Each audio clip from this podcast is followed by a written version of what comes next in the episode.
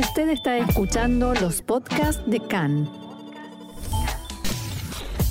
CAN, Radio Nacional de Israel.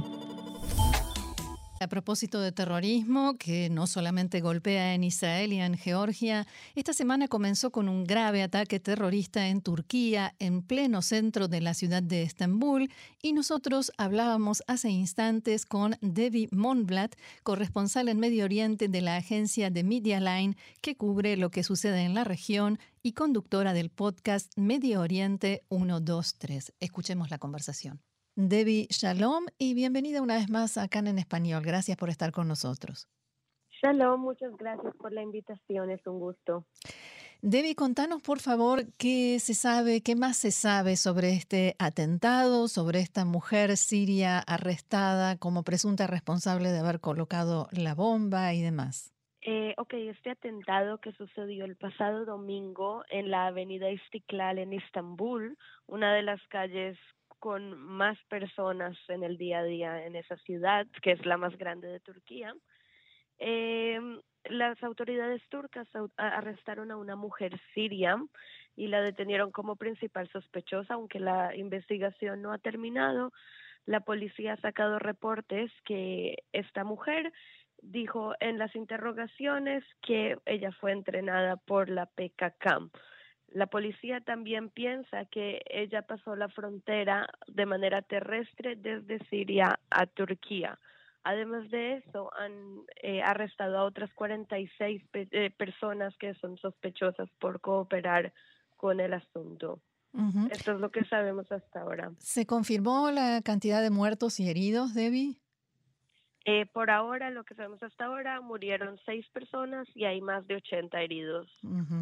¿De qué hablamos? Recordarnos, recordarle a nuestra audiencia cuando nos referimos al eh, Partido de los Trabajadores del Kurdistán, el PKK. Eh, tenemos que entender que los partidos de, el Partido de los Trabajadores de Kurdistán tienen un contexto histórico bastante amplio. Eh, es un grupo que se formó para luchar por la independencia de Kurdistán, pero para eso tenemos que entender un momento quiénes son los kurdos. Los kurdos son un grupo étnico que aspira a su autodeterminación e independencia desde la época del Imperio Otomano. Y cuando se empezaron a formar los países de Medio Oriente, los kurdos no eh, lograron su independencia y quedaron divididos entre cuatro países, entre Irán, Irak, Siria y Turquía. Casi que en los cuatro, eh, hay cuatro comunidades diferentes, pero casi que en los cuatro los grupos kurdos luchan contra sus gobiernos porque obviamente quieren tener independencia en lo que es territorio de otro país. Eh, la PKK ha sido determinada como un grupo terrorista por Turquía, obviamente, por los Estados Unidos y por la Unión Europea. Pero cuando Estados Unidos envió su mensaje de condolencias, el gobierno turco reaccionó muy mal, reaccionó diciendo eh, casi, casi como con una ofensa, mm, como diciendo que Estados Unidos protege a los kurdos. Sí, pero, pero porque Turquía siempre ha estado muy a la defensa con el tema de la PKK. Lo podemos ver también cuando, por ejemplo, Finlandia y Suecia querían eh, anotarse a la OTAN, querían sumarse a la OTAN y Turquía se opuso muy fuertemente diciendo que ellos apoyan a los kurdos y que por eso eh, ellos apoyan al terrorismo. Turquía siempre, siempre ha estado muy defensivo con este tema y con los países de Occidente. ¿Cómo te parece que puede afectar esto al gobierno de Recep Tayyip Erdogan? Su situación, su nivel de popularidad, ¿lo hará parecer como el héroe que defiende a su pueblo o al contrario, vulnerable que deja a su pueblo expuesto a problemas de falta de seguridad? Pues la investigación turca ha sido muy rápida y yo pienso que esto no va a dejar muy mal a Erdogan.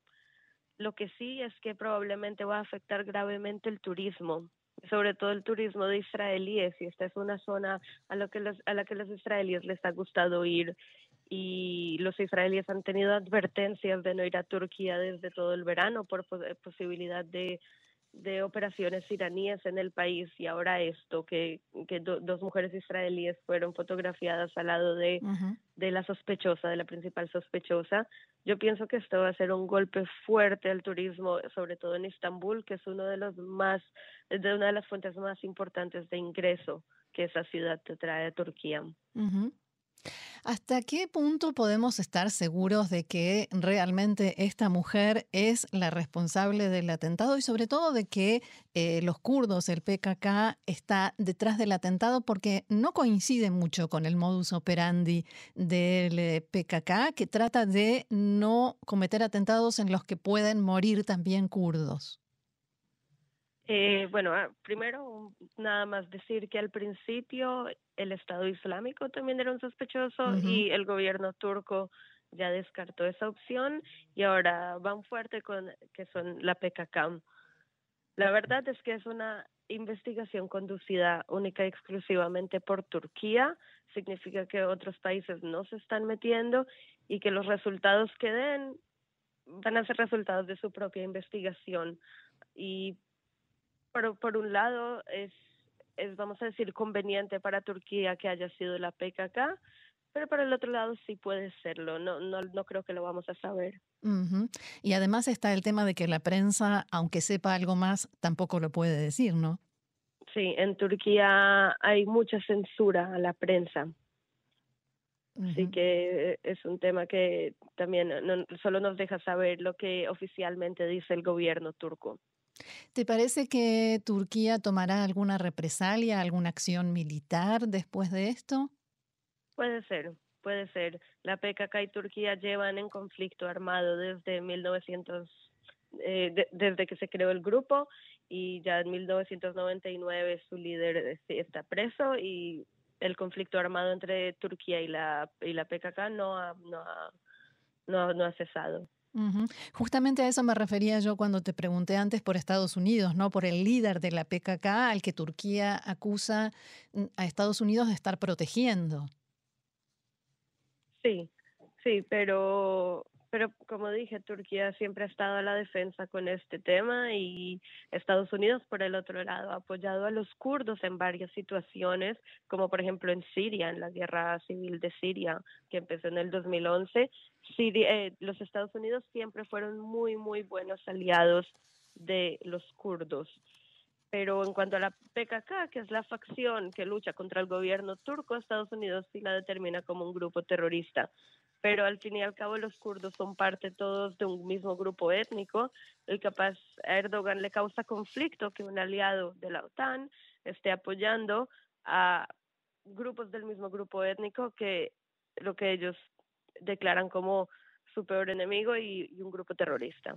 Claro. Eh, bien, eh, en medio de todo esto también está Israel, ¿no? Que tiene muy buenas relaciones con los, con los kurdos, perdón, y ahora también con Turquía.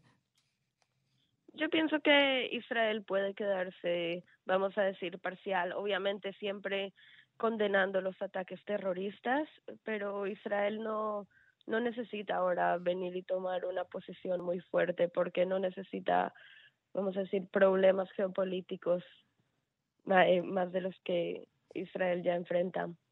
Sí, ni problemas con sus nuevos viejos amigos de Turquía, ¿no? Que bastante costó recuperar la relación.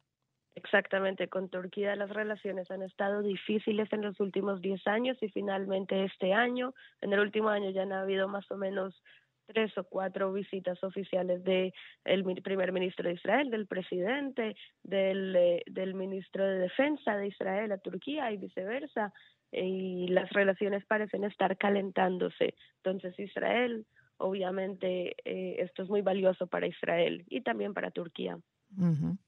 Muy bien, Debbie Monblatt, corresponsal en Medio Oriente de la agencia de Media Line y conductora del podcast Medio Oriente 123.